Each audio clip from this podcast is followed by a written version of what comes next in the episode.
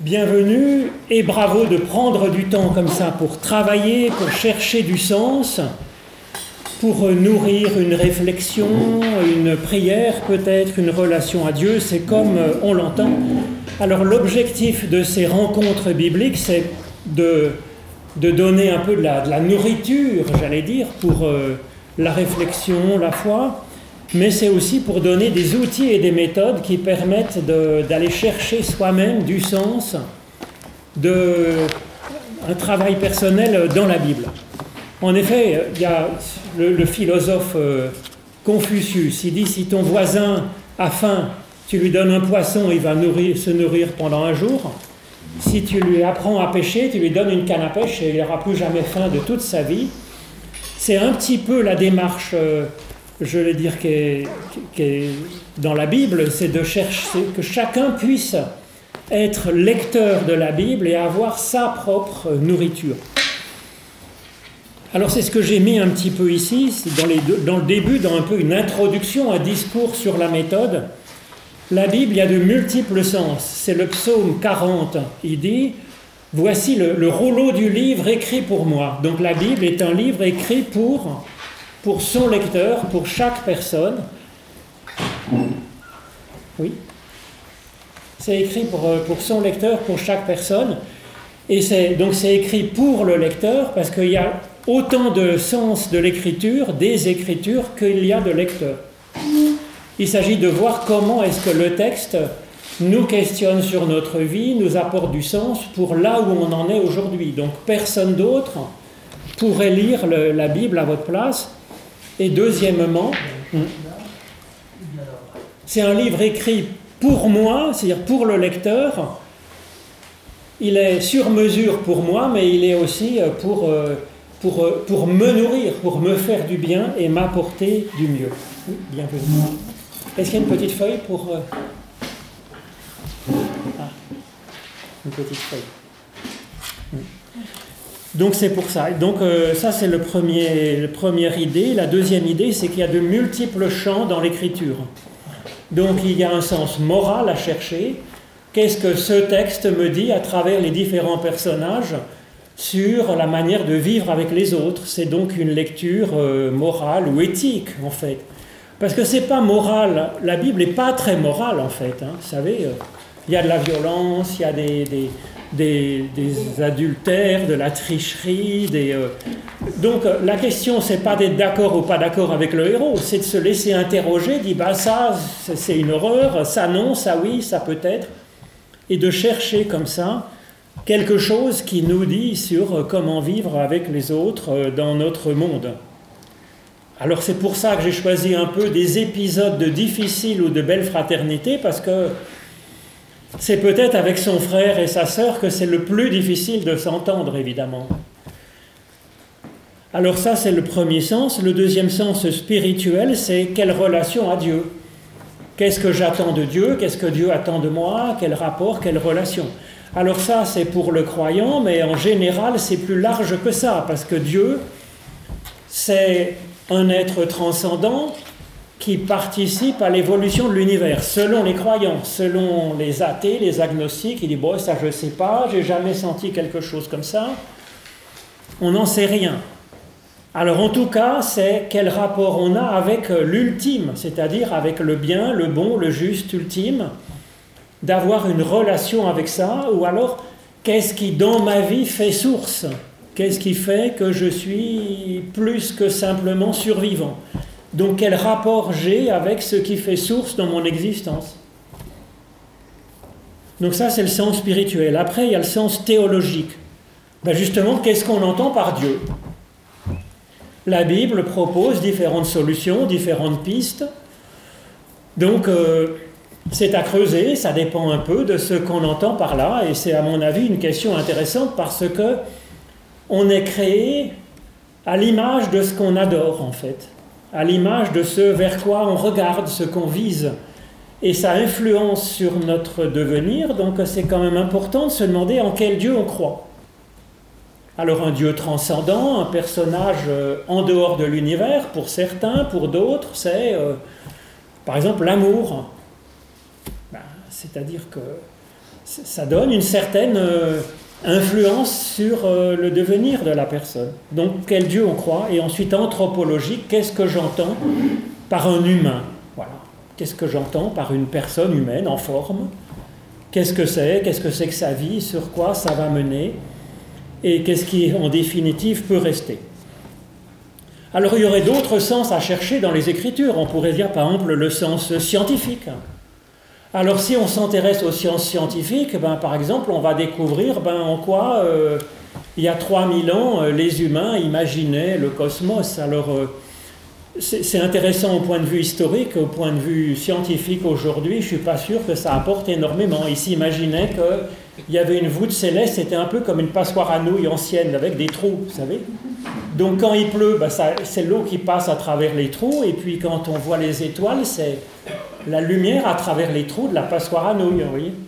Alors c'est rigolo, parce qu'on se dit, bon tiens, c'est comme ça, mais vous voyez, ce science scientifique, en lisant la Bible, bon, c'est plus intéressant.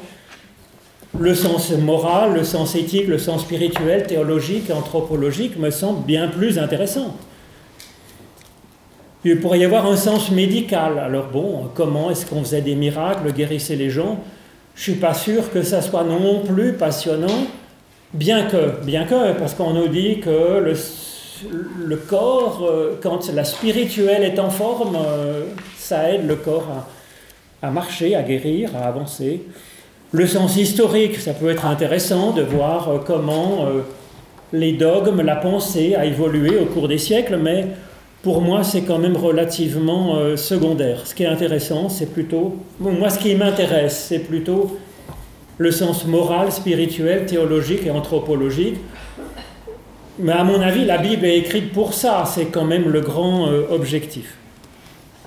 Alors je vous ai mis avant d'aborder Cain et Abel, je vous propose la lecture simplement du psaume premier, où vous allez voir, à mon avis, quelque chose qui est assez clair sur justement comment la Bible est écrite. Parce qu'il y a une figure du juste et une figure du méchant. Vous voyez, donc c'est schématique.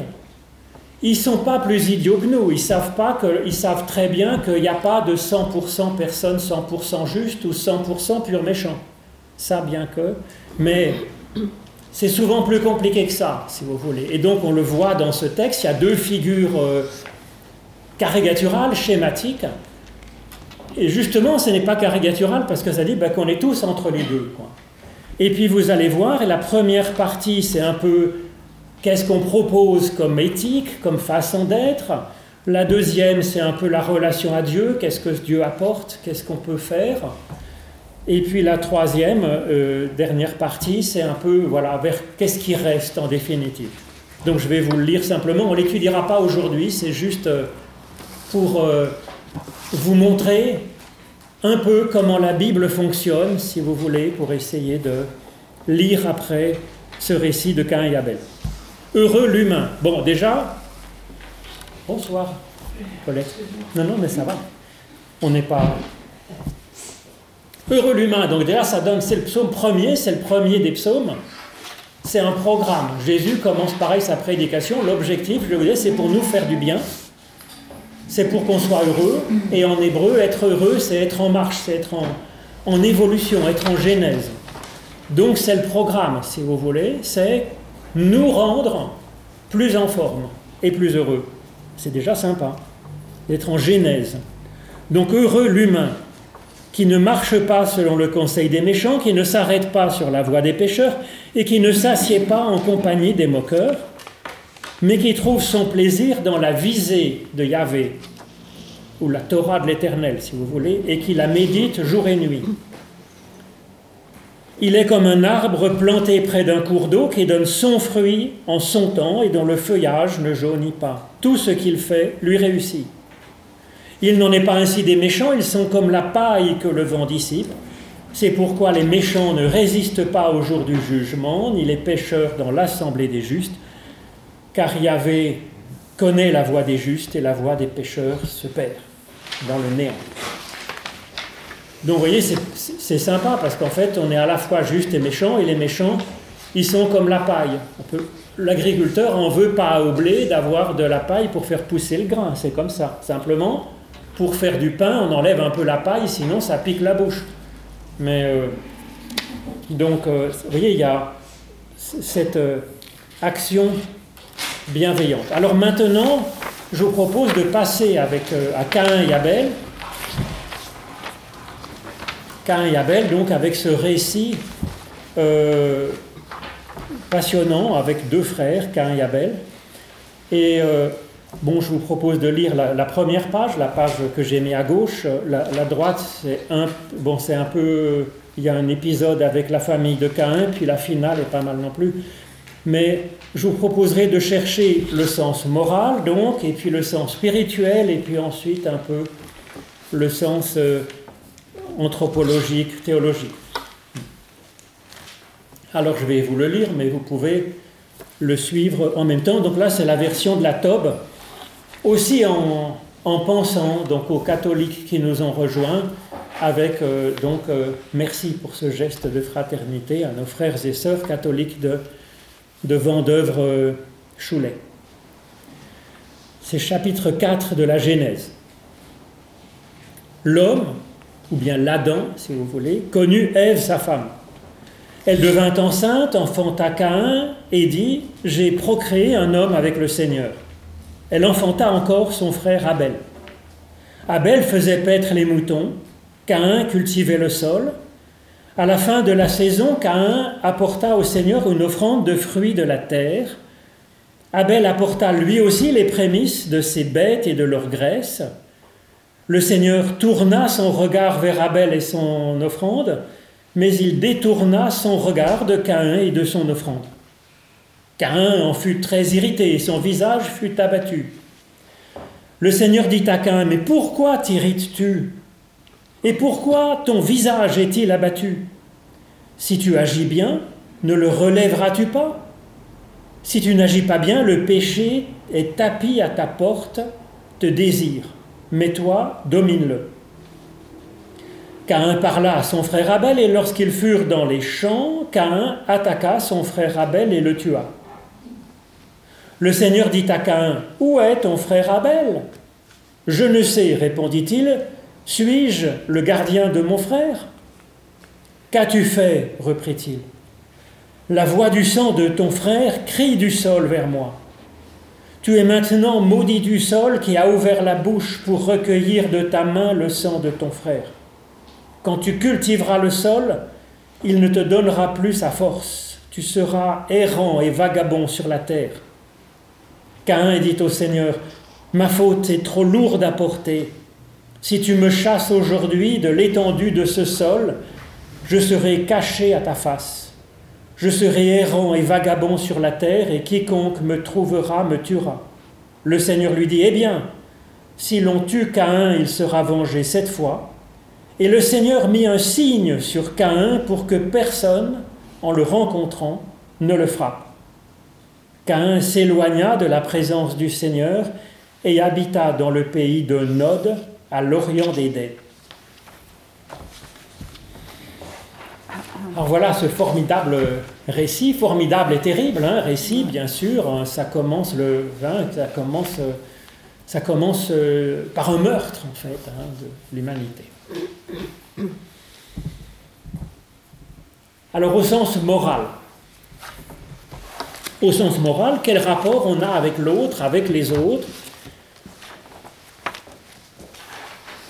Alors, euh, on peut voir dans ce, texte un certain nombre de pistes pour le sens moral. D'abord, il pourrait y avoir, par exemple, le, rapport de Adam et Ève avec leurs enfants, ou le rapport d'Adam avec Ève pour euh, concevoir des enfants. Il est absent, le garçon, complètement absent, il n'est pas là. Il s'occupe de rien, de tout le texte. Il réapparaît qu'au verset 25, à la fin de la deuxième page. On pourrait voir le rapport d'Ève avec ses enfants. Hmm? J'ai procréé un homme avec le Seigneur. Hmm? Donc elle est très fière, en fait, elle dit j'ai acquis un homme avec le Seigneur. Donc en fait, littéralement.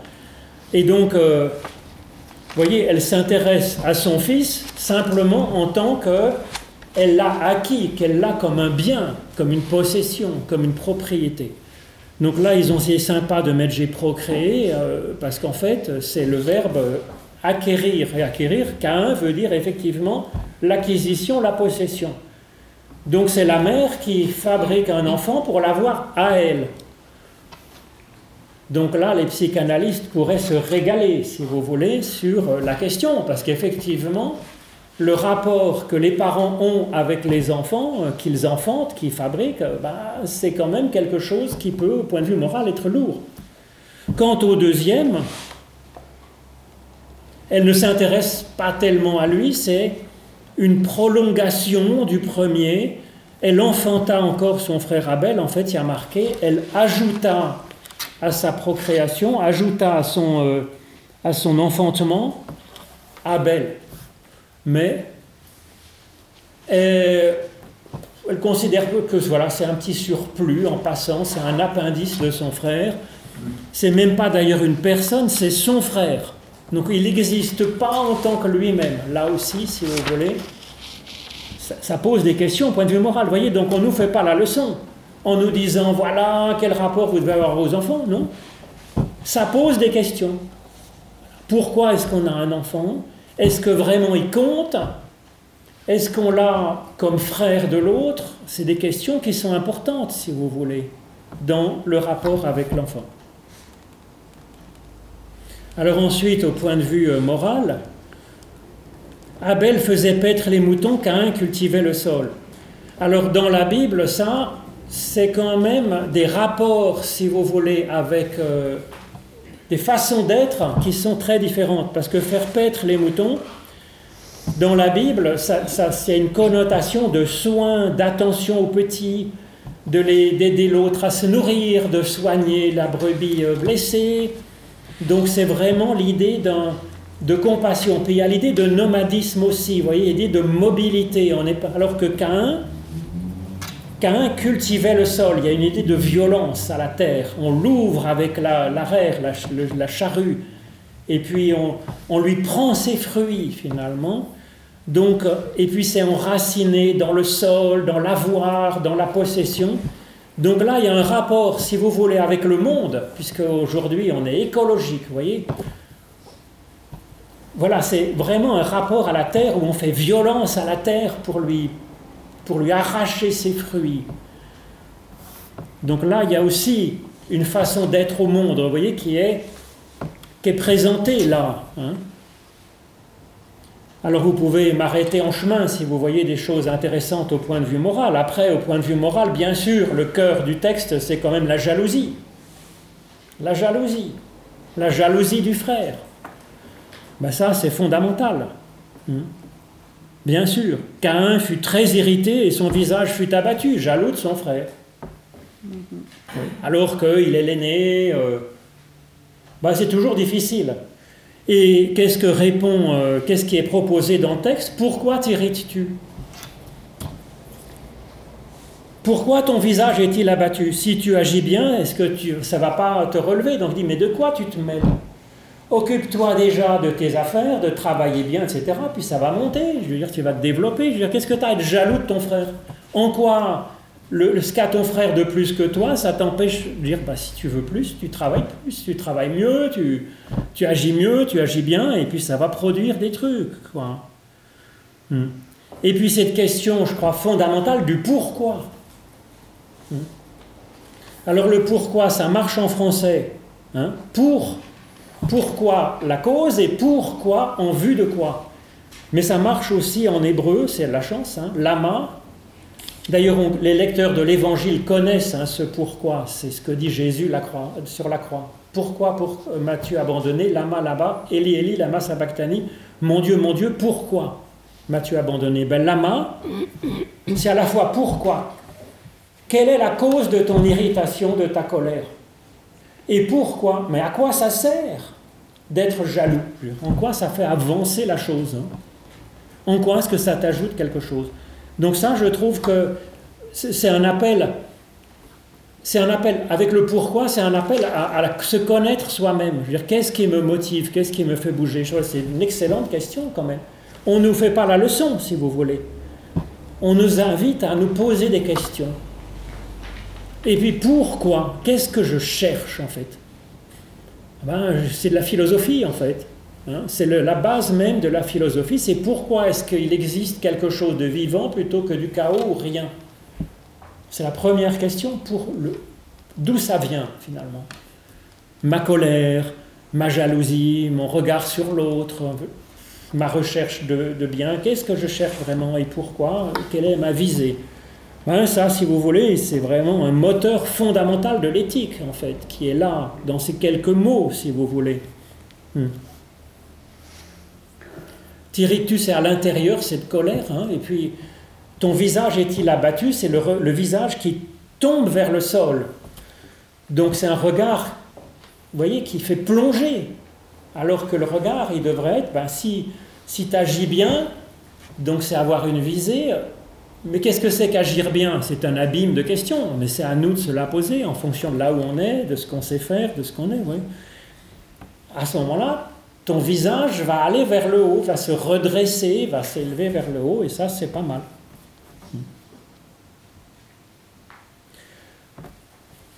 Alors les questions, après, ça continue. Et ça, je crois que c'est déjà aussi une pédagogie biblique hein, qu'on retrouve beaucoup dans l'Évangile avec Jésus. C'est hein, Où est ton frère Abel?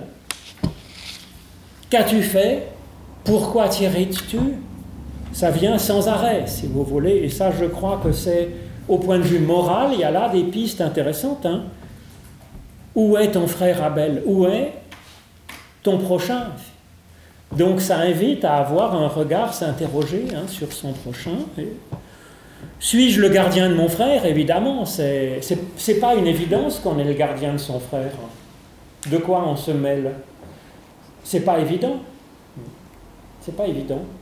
On peut pas. Euh, il y a 7 milliards et demi d'êtres humains. Est-ce que je peux être le gardien de mes 7 milliards et demi de frères et sœurs? Ben, Oui, un peu, mais.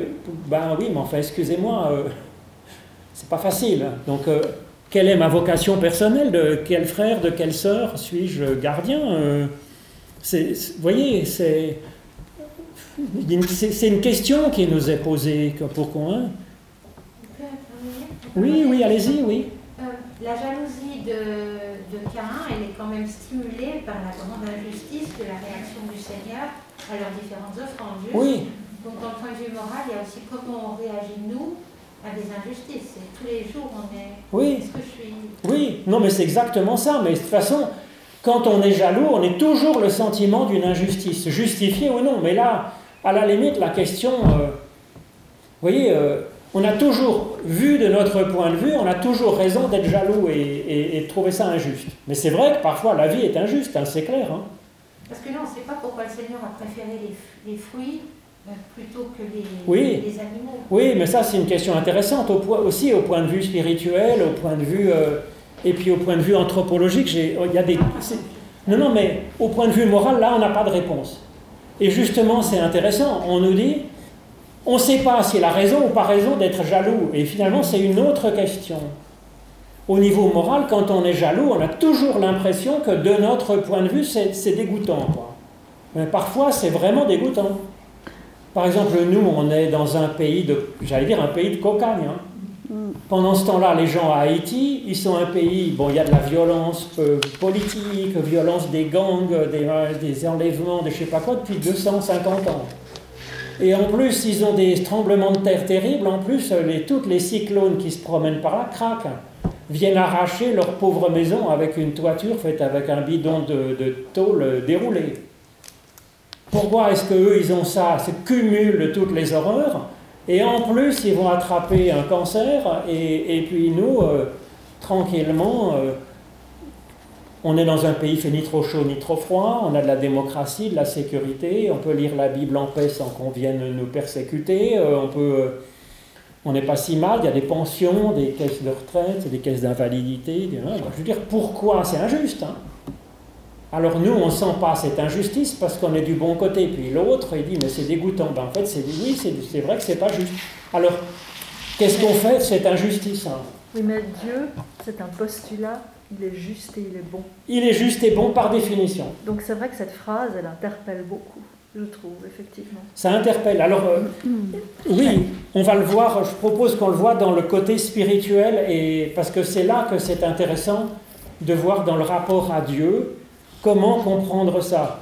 Mais au point de vue moral, à mon avis, oui, il y a de l'injustice dans le monde. Parfois, on est jaloux de son frère sans aucune raison. Mais parallèlement, tout à l'heure, vous avez dit euh, Abel, c'est un peu comme un appendice de, de Cain qui est l'aîné. Oui. Donc, quelque part, il y a comme une réparation aussi. Oui. Bah, peut-être que c'est ça aussi la cause. Voilà, c'est comme ça qu'on peut le comprendre. En tout cas, c'est une question qui est, qui est posée. Oui. Au sens moral, c'est vrai que l'injustice, quand même, nous interroge. Oui. L'injustice nous interroge. C'est la première fois que moi j'ai toujours été de votre avis, je trouve ça absolument euh, Comment est-ce possible qu'il y ait cette injustice? Et parallèlement, avec l'éclairage que, que, mm. vous avez donné, mm.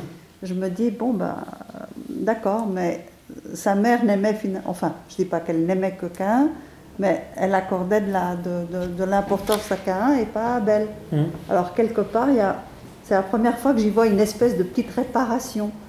Comme actuellement, quand on dit, euh, euh, ici on a tout, on est le pays le plus... Enfin, on n'est pas le pays le plus déprimé, mais dans les zones du monde où les gens sont le plus dépressifs, enfin, etc. Et vous allez dans les pays extrêmement pauvres, ils ont le sourire et ils ont l'air heureux. Hmm. Quelque part, euh, j'y vois comme un petit parallèle. Hmm. C'est la première fois que je vois ça. Hein. Oui, non, non, mais c'est tout, à fait, c'est tout à fait possible hein, que ça, qu'il y a ça aussi dedans. Donc euh, après, euh, parce que c'est vrai que peut-être que, bon, on peut dire, voilà, que le pauvre Abel, il était, voilà, était bien mal loti et, et puis donc euh, il y a un rattrapage, hein, une attention euh, plus importante pour lui qui est par monts et par vaux, sans pouvoir s'enraciner dans une sécurité, une stabilité, hein, ça c'est vrai. Hmm. Alors ça, c'était le niveau moral. Ensuite, eh bien, on peut regarder par exemple au niveau, au niveau spirituel. Hmm au niveau spirituel, c'est qu'est-ce qu'apporte Dieu là-dedans hein, Ou n'apporte pas Bon, d'abord, c'est j'ai procréé un homme avec le Seigneur. Alors, ça veut dire qu'il y a une fécondité en Dieu. Je pense que c'est quand les premiers humains ont commencé à peindre des bisons dans une grotte, c'est parce qu'en fait, ils sentaient qu'il y avait au-delà du visible quelque chose qui apporte un supplément euh, de, force, d'aide, de, je sais pas, de quelque chose hein, pour leur vie. Hein. Alors cela dit, la traduction le Seigneur, c'est très à la mode, hein, euh, parce que la Tobe a mis le Seigneur, et la, nouvelle Bible second a mis le Seigneur, et puis la français courant met le Seigneur, mais à mon avis, c'est une traduction euh, tout à fait désastreuse, parce qu'en fait, le Seigneur, d'abord il y a un article, donc en fait ça en fait un nom commun si vous voulez, alors que c'est un peu limite. En plus, Seigneur c'est une fonction. En plus, si vous voulez, Seigneur, ben, c'est très supérieur. Vous voyez, le Seigneur, c'est celui qui est au-dessus, c'est fait un peu féodal, ça fait un peu grand patron. Euh. alors que Yahvé, YHWH, en fait, c'est, c'est sur la racine du verbe être, mais conjugué d'une bizarre façon, c'est à la fois je suis, j'étais, je serai, aux trois temps finalement. Dans l'Apocalypse, Jean le traduit, celui qui était, qui est et qui vient. Donc c'est intéressant, c'est Dieu qui était, qui est et qui est en train d'être, si vous voulez mais qui parle à la première personne. C'est une personne qui parle, c'est Dieu qui nous prie finalement, qui se présente en disant Je suis la source de l'être. C'est assez. Et d'ailleurs, dans, dans la Bible, quand on parle de Dieu Elohim, elle, c'est comme Allah, c'est le Dieu de la force, le Dieu qui est un peu tranchant. Alors que Yahvé, c'est le Dieu qui est la source de l'être, c'est souvent le Dieu qui pardonne, qui aime, qui va rechercher celui qui n'est pas en forme, qui, euh, qui, qui, essaye de faire alliance, à travailler avec l'autre, avec l'humain tel qu'il est. Donc c'est un Dieu de compassion, un Dieu de. Au contraire, c'est pas le Dieu, euh, c'est pas un seigneur féodal, vous voyez. C'est celui qui, travaille pour que nous, pour augmenter notre quantité d'être. Donc à mon avis, c'est un contresens. Donc quand ils mettent le Seigneur comme ça, alors c'est vrai que c'est une tradition qu'à 2000 ans d'âge parce que depuis 2000, 2300 ans peut-être, les, Juifs, quand il y a ce tétragramme YHWH, ils ne, ils ne, disent pas Yahoo. Or, on sait que ça se prononçait Yahoo. La preuve, c'est qu'il y a un joyeux monsieur qui s'appelle Nathan Yahoo. On sait très bien que ça se prononce Yahoo, ça veut dire Yahoo donne, Nathan. L'éternel donne. Donc on sait comment ça se prononce. Mais ils ne prononcent pas le tétragramme Yahoo quand il y a le tétragramme dans le texte hébraïque, ils disent soit Hachem, le nom, soit Adonai, le Seigneur. Mais c'est une théologie, une spiritualité euh, qui est assez tardive par rapport au texte de la Bible. Euh, et c'est pas forcément la spiritualité dont on a envie avec un Dieu qui est très dominant, qui est très seigneurial. C'est très discutable. Donc, euh, moi, je préfère la traduction qu'avaient inventée les humanistes au XVIe siècle, l'éternel, parce qu'il y a une dimension de je suis depuis toujours, je suis euh, celui, l'unique incréé finalement. Mais on peut traduire, bah, des fois, la, Bible de Jérusalem, elle garde YHWH, c'est pas bête, la Chouraki, ils mettent à la fois YHWH et puis Adonai au-dessus pour garder l'appellation hébraïque liturgique, hein, pourquoi pas. Mais enfin bref, quand il y a le Seigneur comme ça dans nos Bibles, il faut s'imaginer Dieu en tant qu'il est source d'être et de compassion. Donc c'est avec cette forme de Dieu-là que Ève a procréé, a acquis un humain, et même deux. Donc vous voyez, il y a une, elle a acquis un humain et même il y en a deux. Donc c'est une abondance, un redoublement de fécondité.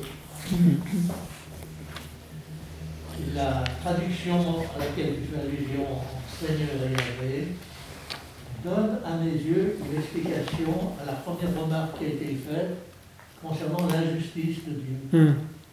Et puis on disait, mais, Dieu est, parfait. Hmm. je pose la question, est-ce que Dieu est vraiment parfait? Moi je crois que c'est par définition, Dieu est parfait. Parce que même pour nous, si vous voulez, on a une visée vers le bien, le bon, le juste, le, transcendant. C'est ça qu'on adore. Sinon, euh, ça nous fait... Vous voyez, sinon on devient... Il y a une sorte de folie de se dire Dieu est à la fois juste et injuste. Donc à ce moment-là, c'est vrai que ça va nous projeter dans une adoration quand même euh, du bien comme du mal et ça va secréter en nous une, façon d'être, une éthique, une morale, où on assume que parfois euh, bien, le meurtre, l'injustice euh, euh, pourrait être un, bon outil, quelque chose de juste et de bon. Donc ce qui, me semble regrettable en fait. Voyez? Donc je pense qu'il est meilleur de poser par définition Dieu comme étant le juste ultime. Mais c'est ce que fait Jésus. Il dit, hein, euh, il refuse, Jésus refuse même qu'on l'appelle bon. Il dit, il n'y a que Dieu qui est bon. C'est le juste, en fait. Hein. Par définition, je crois. Par Alors d'abord, euh, parce qu'effectivement, je pense que Dieu euh, est la source de la vie, donc c'est un jaillissement de, vie. je vais faire une concession, d'accord, il est bon, éternellement bon, hmm. dans l'éternité, hmm. pas dans l'immédiat. Non, mais on a le droit de. dans l'immédiat. Voilà. Mais ça, je crois que effectivement, c'est intéressant. On a le droit de se poser ce genre de questions, tout à fait.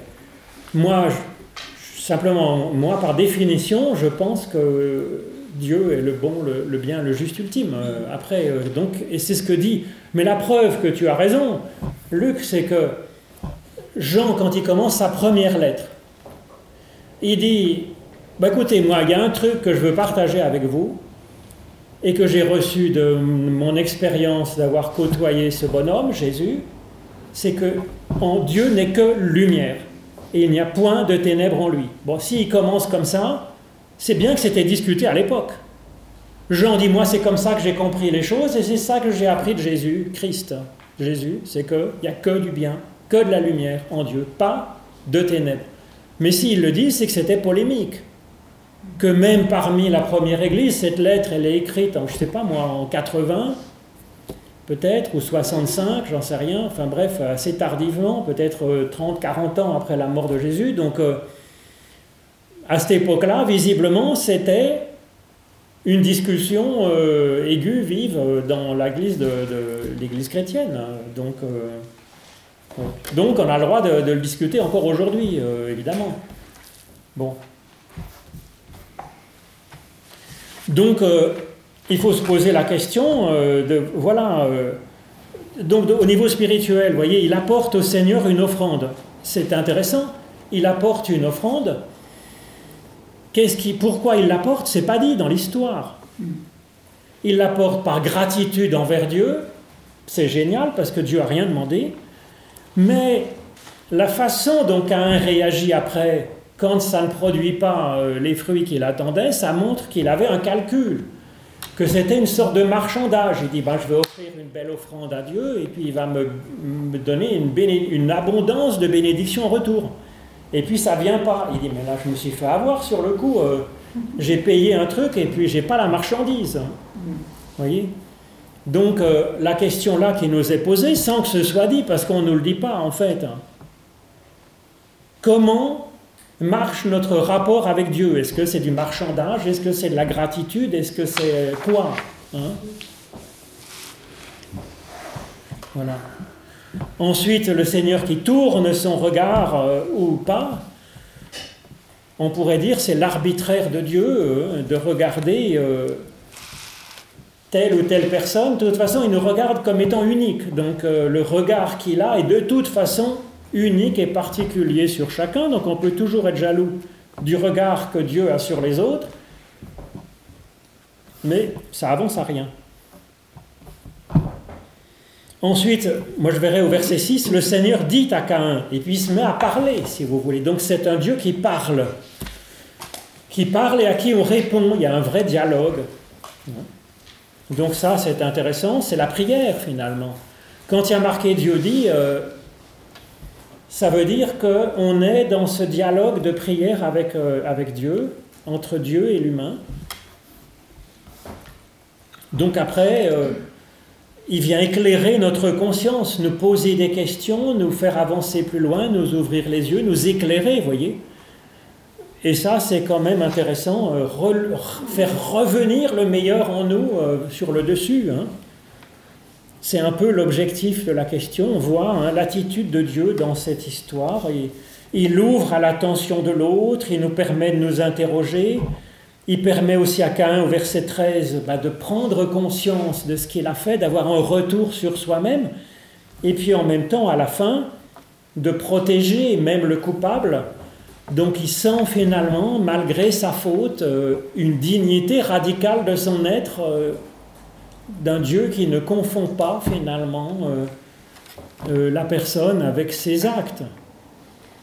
Est-ce que c'est que est-ce que c'est qu'une faute?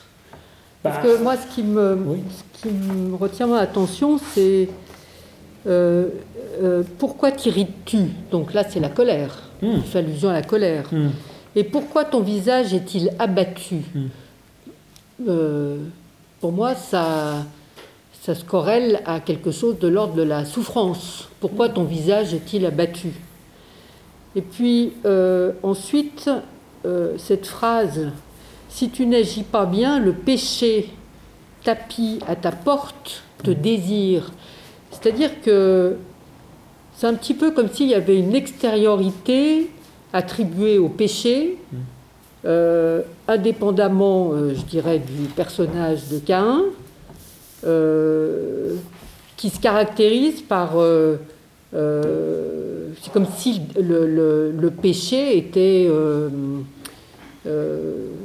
comment dirais-je personnifié. Enfin, tapis à ta porte te désire. Hmm. C'est c'est pas que Cain qui est animé de jalousie. C'est comme si était un petit peu dédouané en quelque sorte par l'existence euh, de, de, de, de, ce, ce péché. De ce péché, enfin, qu'on appelle comme tel. Euh, qui, est, enfin, qui est littéralement euh, un peu comme un sujet qui, euh, qui enfin, un peu extérieur, qui désire. Vous voyez, c'est comme un danger extérieur qui vient le percuter et, et, qui va le mettre à mal. Alors, alors, ça dédouane un peu, je trouve, enfin ça souligne un peu la, la comment dirais-je, la fragilité, la vulnérabilité de l'homme, enfin de, de je ne sais pas si je me fais bien oui, comprendre. Non, mais tout à fait, oui, oui. c'est un peu tout à fait.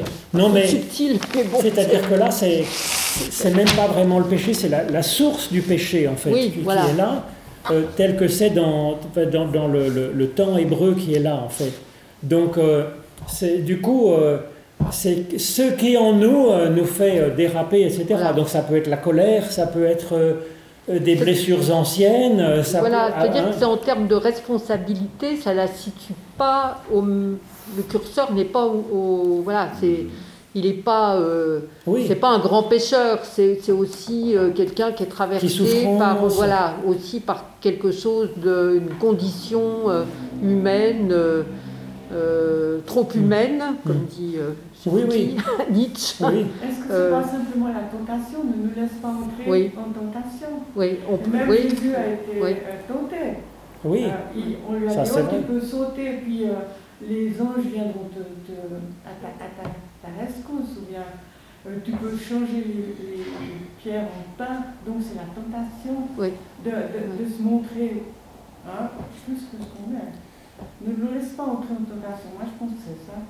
Non, mais c'est vrai, c'est ça. De toute façon, euh, mais, mais qu'il y ait en nous des sources de, des sources de dérapage, on le sait, hein, de toute façon. Mais c'est vrai qu'il y a un travail là-dessus aussi. Et c'est repérer ces blessures anciennes, cette, nos faiblesses, nos manques de développement. Euh, euh, Parce qu'il y a une lutte là. C'est notre travail. toi, domine-le. Enfin, il y a, oui. a l'instauration d'une lutte là. Il y a un travail là-dessus sur la racine du, de ce qui en nous nous fait déraper.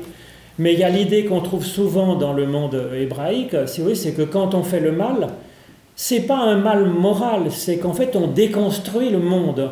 Et on se déconstruit quand on fait le mal. On se détruit. On se détruit, on se détricote, si vous voulez. Et quand on fait le bien, ça nous fait un peu monter, ça nous fait monter. Donc il y a un travail, oui, là, qui est fait.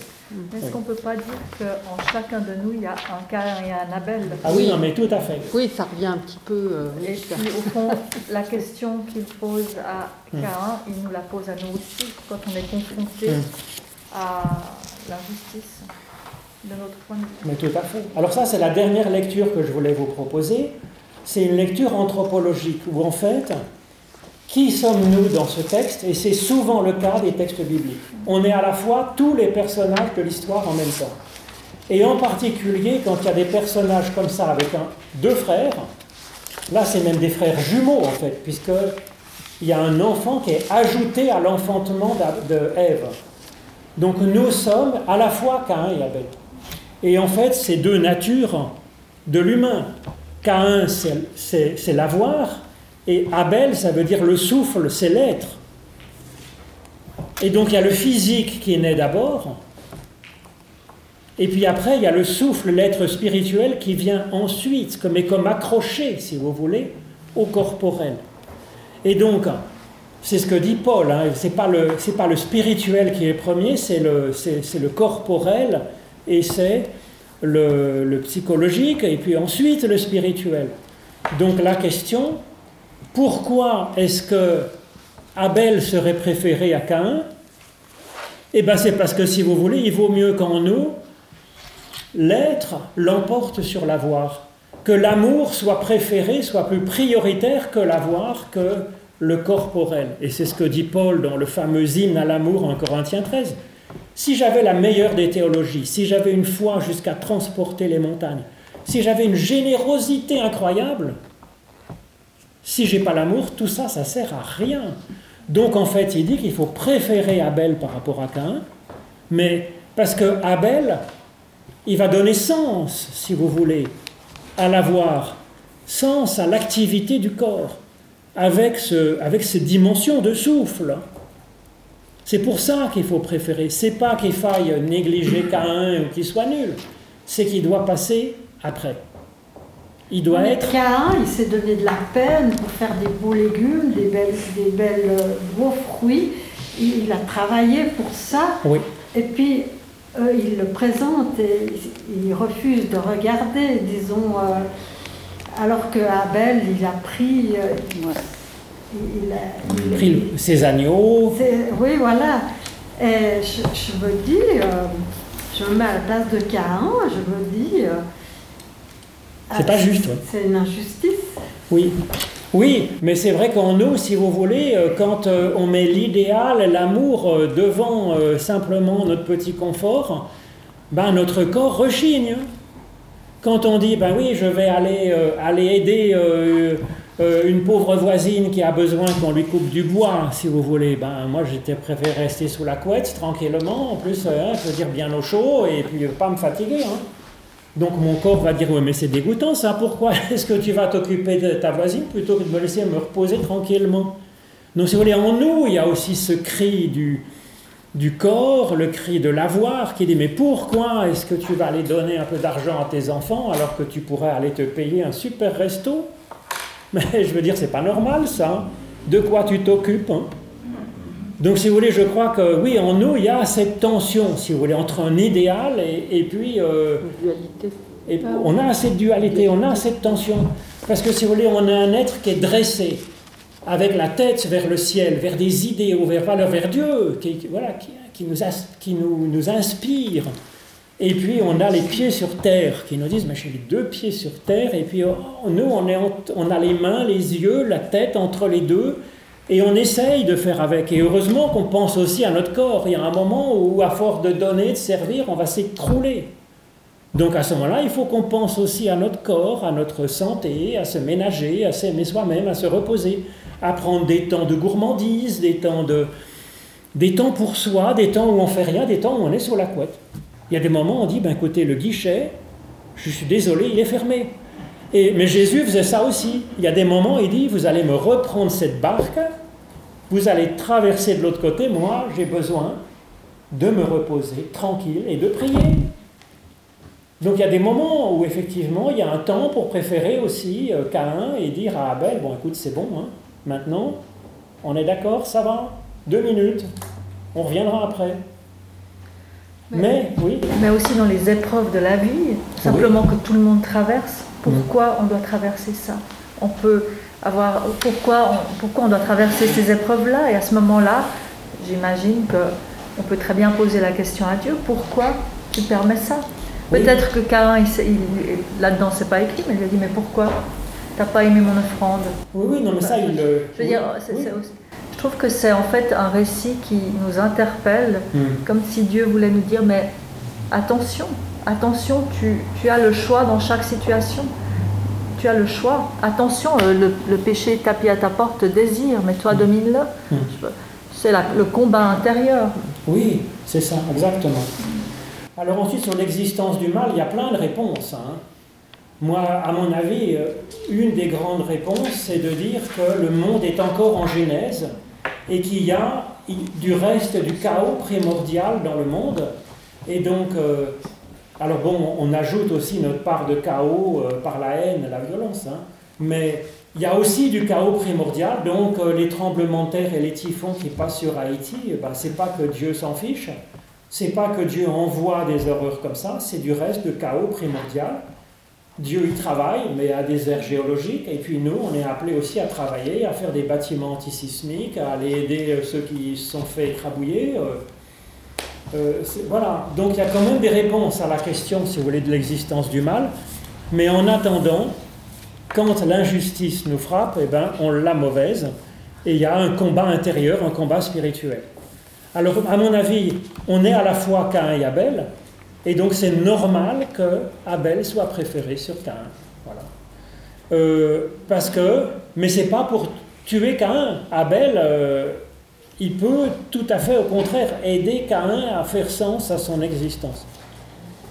Alors on est aussi Adam et Ève. Adam, c'est Adama, c'est la partie vraiment très terrestre, hein, parce que Adama, c'est la terre, Adam, c'est l'humain, comme humus. Hein. Et Ève, c'est Chaya, c'est. Ça vient soit de Haya, Hava, la vie, hein, la parole, la parole, soit de Chaya, la vie. C'est un peu les deux, si vous voulez. Quand Adam, dans Genèse, Adam voit pour une première fois cette femme, hein, euh, il l'appelle euh, il l'appelle Ève parce qu'elle est la mère de tous les vivants, donc il le rattache à la racine de, la vie.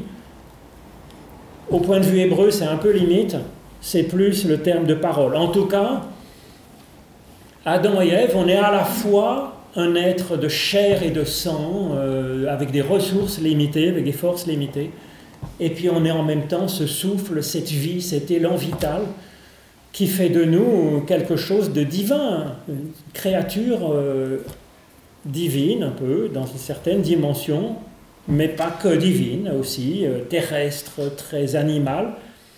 Et nous sommes les deux, et c'est dans ce mix des deux que peut naître euh, voilà, l'humanité extraordinaire que nous sommes.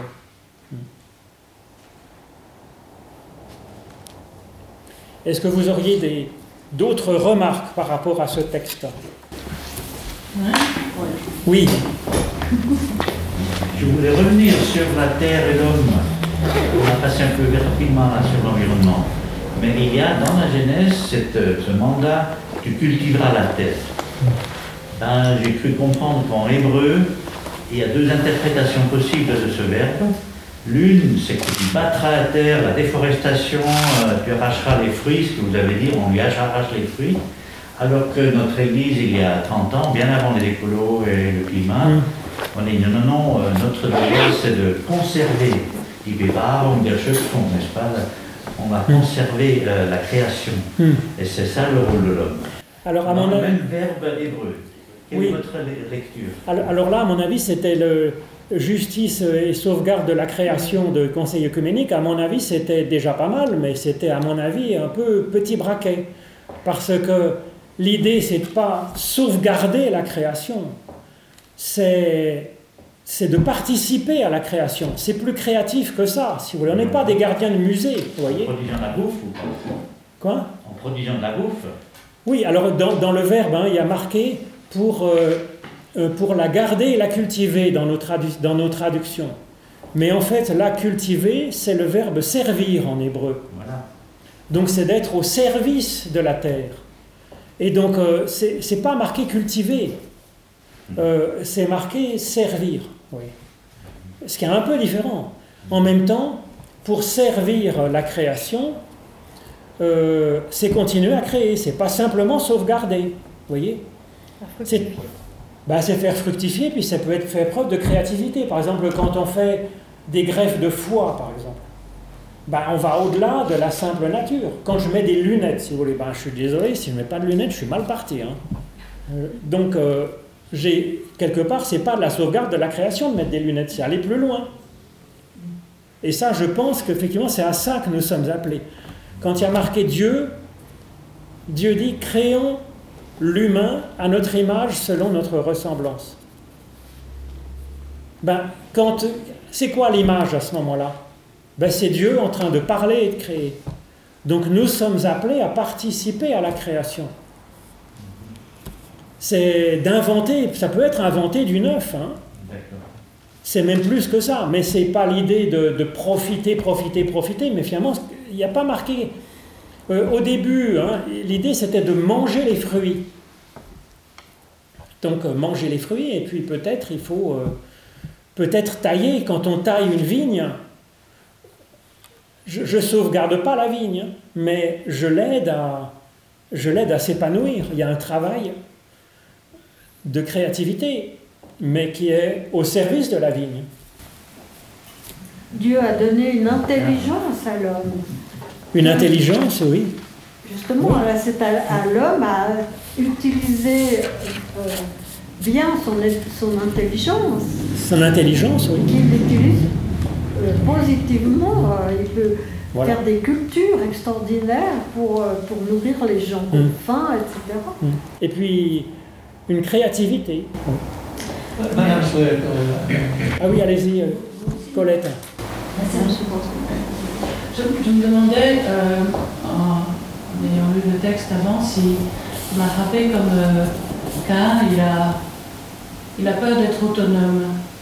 Mm. Et il a peur d'être tué. Parce que ça peut passer entre deux frères? Ma mère s'en occupe plus trop. Ben oui, oui. Et quand euh, le Seigneur lui dit, eh bien, si l'on tue car il sera vengé cette fois, est-ce que euh, vous pourriez euh, me dire, je me permettrai de dire, me dire, si ce n'est pas un, un avertissement à tu ne tueras point ben oui, ben oui, tout à fait. On a là le tu ne tueras point qui est absolument fondamental, hein, évidemment. Oui, oui, tout à fait. Hmm. Hmm. Encore une petite remarque avant qu'il soit la demi, euh, que les, la montre Geneviève. Oui, oui moi, moi, vous me parlez des lunettes, euh, l'homme qu'on améliore jusqu'au transgénisme, jusqu'à transformer l'homme, remplacer toutes les pièces pour en faire euh, un super homme éternel. Ben voilà, c'est là qu'il faut de la, il faut de là-dessus, ben pour, euh, ben pour avoir du discernement, pour avoir de l'intelligence, pour savoir jusqu'où pas pousser le bouchon trop loin, évidemment. C'est ça la question. Et oui, mais c'est là que là, il n'y a pas de réponse, euh, si vous voulez comme une ligne. C'est là qu'on a besoin de justement de ce souffle, de ce pourquoi, de ce pourquoi, de cette, de cette prière aussi, si vous voulez, cette intelligence et cette, cette ouverture de l'intelligence particulière euh, par le souffle, par le parabelle, par le souffle divin, par, le, par ce, Dieu qui, qui s'approche et qui nous interpelle, qui nous permet de nous, de nous questionner, de philosopher, de voir, de décider. Hmm. C'est le rappel des limites. Hein. Et puis d'ailleurs, quand ils sont mis justement Adam et Ève dans le, dans le jardin d'Éden, il y a quand même un arbre qu'on n'a pas le droit de manger. Ça veut dire que bon, on n'est pas tout puissant, c'est pas, euh, c'est pas totalement open bar. C'est, vous voyez, il y a des limites, des bornes. Transgresse. Alors on a peut-être un poil dépassé avec notre génération, ben, donc réagissons, voilà, c'est pourquoi et puis maintenant, pourquoi bah, Où on va aller Qu'est-ce qu'on va faire? Bah, C'est des questions qui sont fondamentales. Si tu agis bien, on va remonter. Donc voilà, c'est 7h30. J'ai promis qu'on serait précis pour ne pas vous piéger. Peut-être vous avez un rôti d'agneau dans le four, avec le four réglé sur, euh, pour manger à l'heure. Donc, euh, merci de nous avoir rejoints.